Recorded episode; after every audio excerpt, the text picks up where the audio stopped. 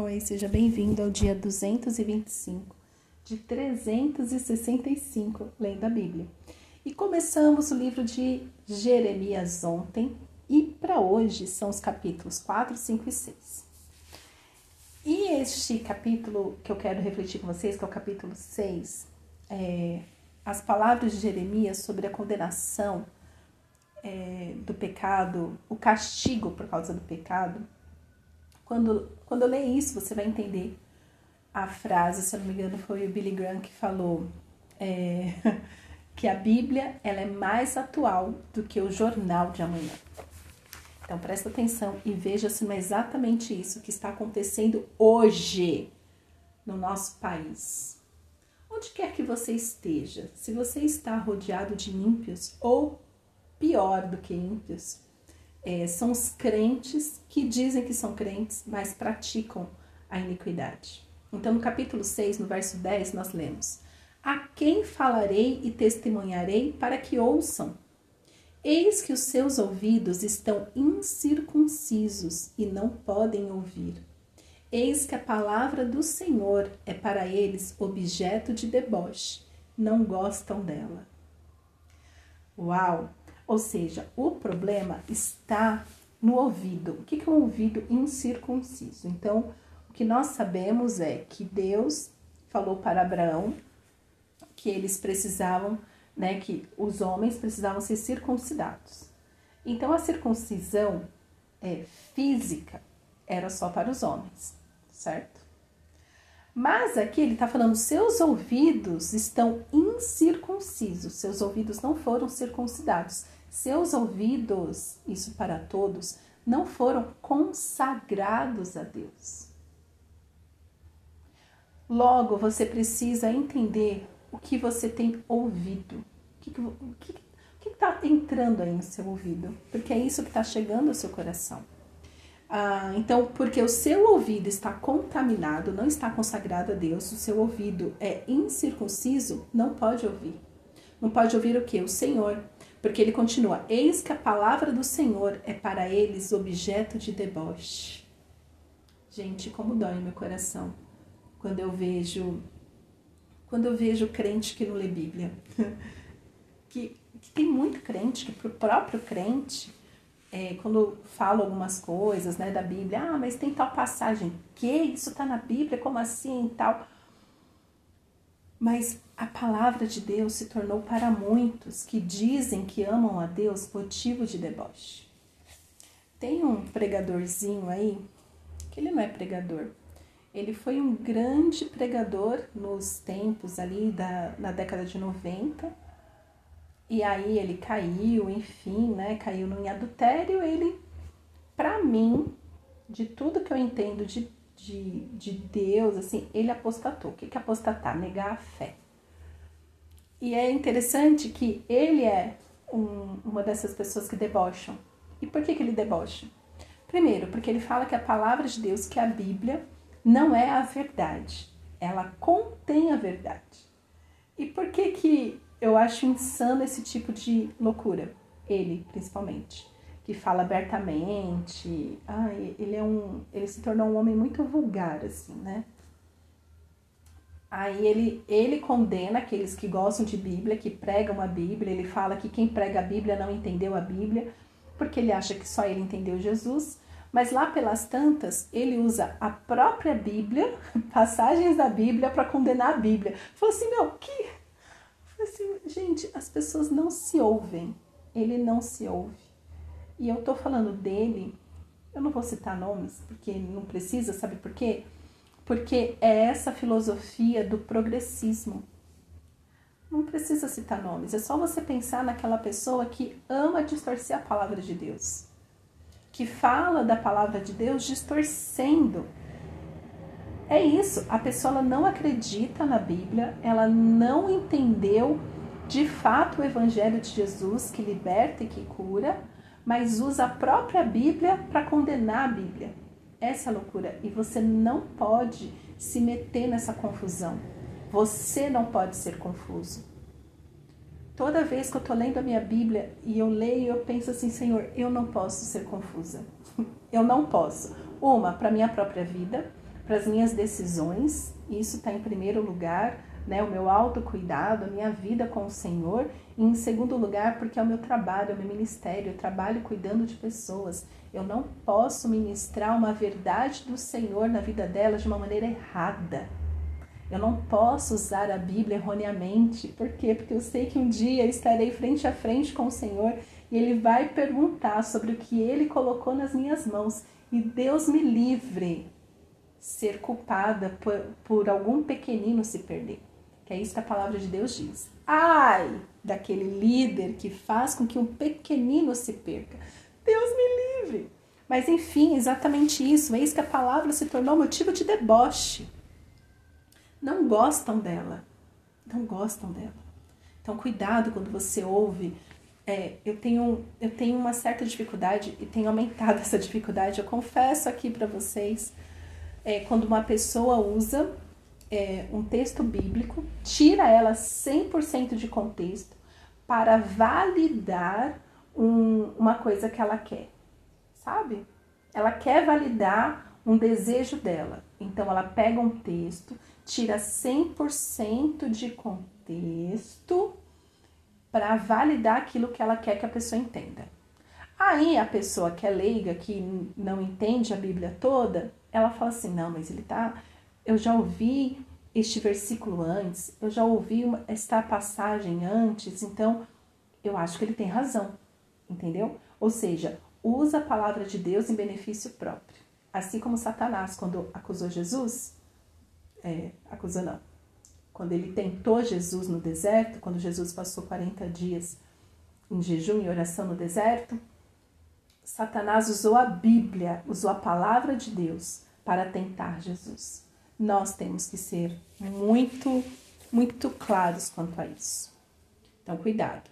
No verso 13 ele diz: Porque desde o menor deles até o maior cada um se dá a ganância, e tanto o profeta como o sacerdote usam de falsidade. Presta atenção nisso. Tanto o profeta como o sacerdote usam de falsidade. Tenha você comunhão com Jesus. Tenha você comunhão com o Senhor, para que você não caia na mão desses gananciosos, para que você não se desvie por causa dos falsos profetas. Você também será cobrado. Porque hoje você tem a Bíblia nas suas mãos. Você tem a Bíblia nas suas mãos. Você pode ler a Bíblia, você tem o Espírito Santo. Se você já abriu a sua boca, confessou a Jesus, agora é clamar por mais. Senhor, me revela mais da tua glória. Presta atenção nisso. Verso 14: Curam superficialmente a ferida do meu povo, dizendo: paz, paz, quando não há paz porque desde o menor deles até o maior, cada um se dá ganância, e tanto o profeta como o sacerdote usam de falsidade. Curam superficialmente a ferida do meu povo, dizendo paz, paz, quando não há paz. Isso te lembra alguma coisa? Isso te lembra algum líder que você já teve, algum conselheiro, algum pastor, algum padre, que dizia que ficava te ajudando a lamber as suas, as suas feridas, que ficava falando para você: não, tá tudo bem.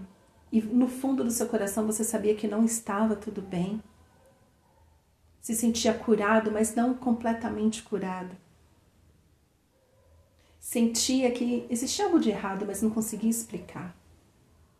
Talvez você não tenha tido até hoje uma pessoa que realmente conseguiu te ajudar, te trazer essa clareza, para a cura completa. Sim, Deus usa pessoas. Deus usa pessoas para te curar. Jesus é a cura. Mas o Senhor pode sim usar pessoas e geralmente Ele usa pessoas para te dar uma palavra, para te, te conduzir na luz. Junto com Jesus, Jesus habita nas pessoas, a gente não pode esquecer disso. Às vezes você está esperando uma luz vindo do céu e Deus colocou uma pessoa na sua vida, dele, mas vem o falso profeta e te confunde e você é curado superficialmente. Tá aí o tanto de desigrejado, feridos, porque tinha uma cura superficial. Aí depois, quando vem o efeito rebote, né? Quando, quando vem Quando a vida acontece, aquela ferida parece que ela aumenta. Começou pequena, foi curada superficialmente, não foi arrancada, não foi resolvida.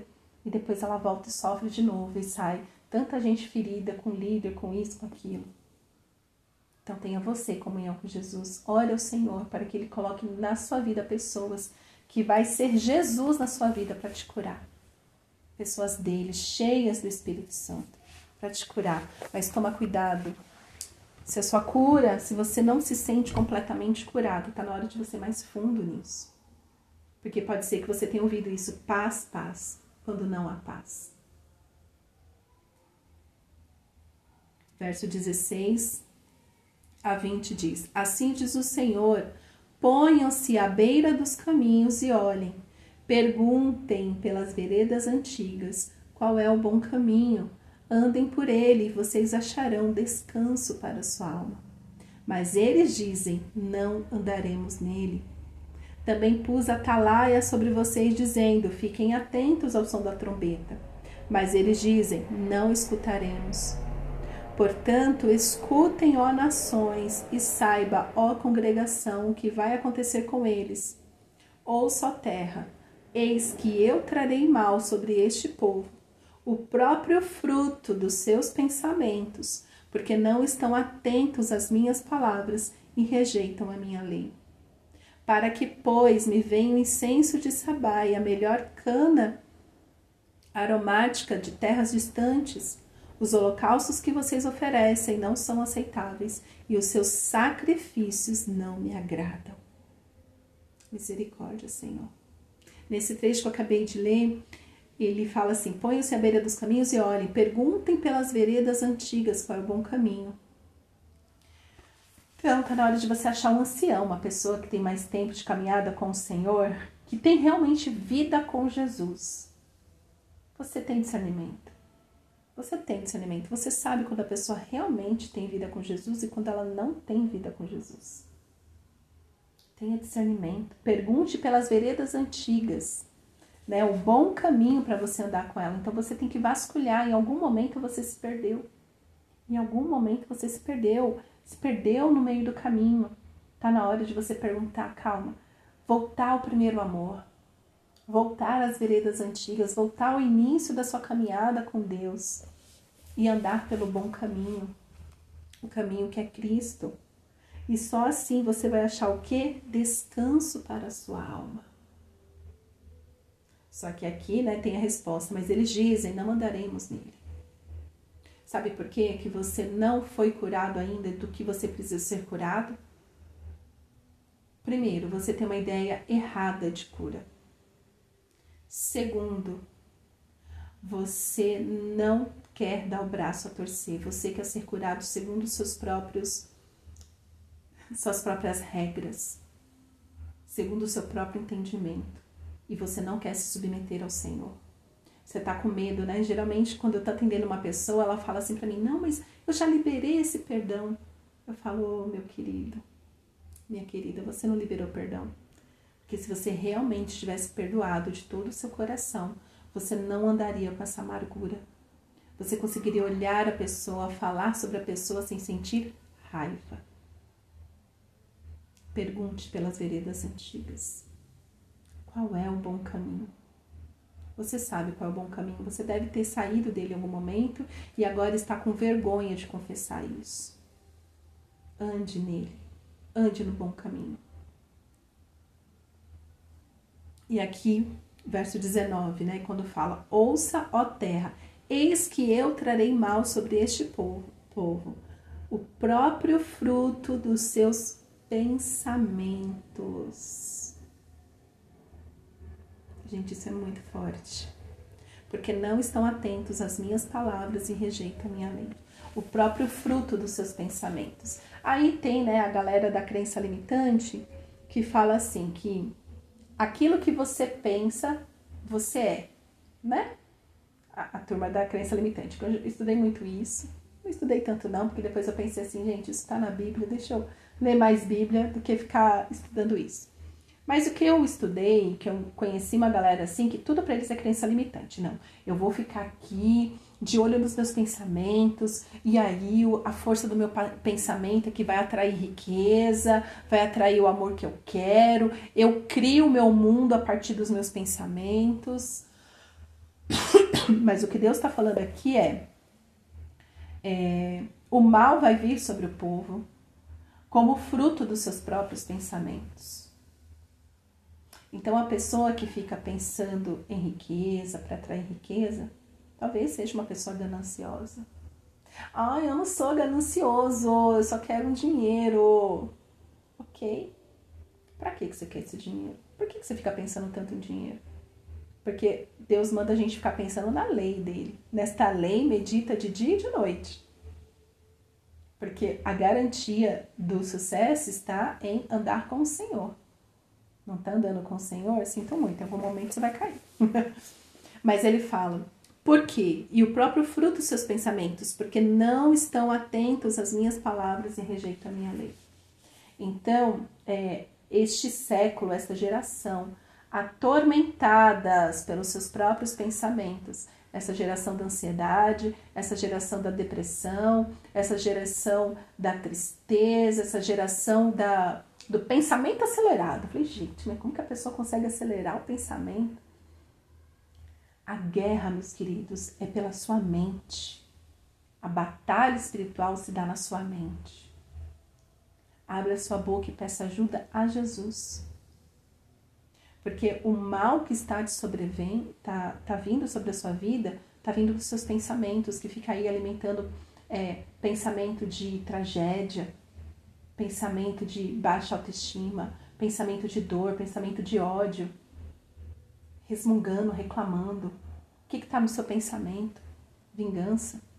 Eu converso com as pessoas, né, principalmente nos atendimentos, eu fico assim, o que mais fica na sua cabeça? E a pessoa só só pensa porcaria. Esses dias eu conversei com uma moça linda, jovem, e conforme ela falava, ficava assim: Ô oh, amada, ô oh, minha querida, vamos ler um pouquinho mais de Bíblia para avivar Jesus que está dentro de você. Porque, porque assiste muito filme, fica muito nas redes sociais, então é uma mente que está o tempo todo se comparando com os outros, está o tempo todo se rebaixando Tá o tempo todo alimentando a cabeça com coisa que não presta, achando, né, é, ilusões. Enfim, o que está no seu pensamento? No seu pensamento tem que estar tá a palavra de Deus, que ele fala. Porque não estão atentos às minhas palavras e rejeitam a minha lei. Quer resolver a sua vida? Mais Bíblia e menos pensamento.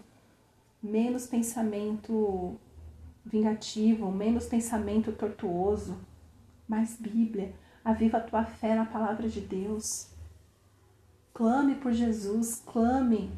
Ele vem para te salvar.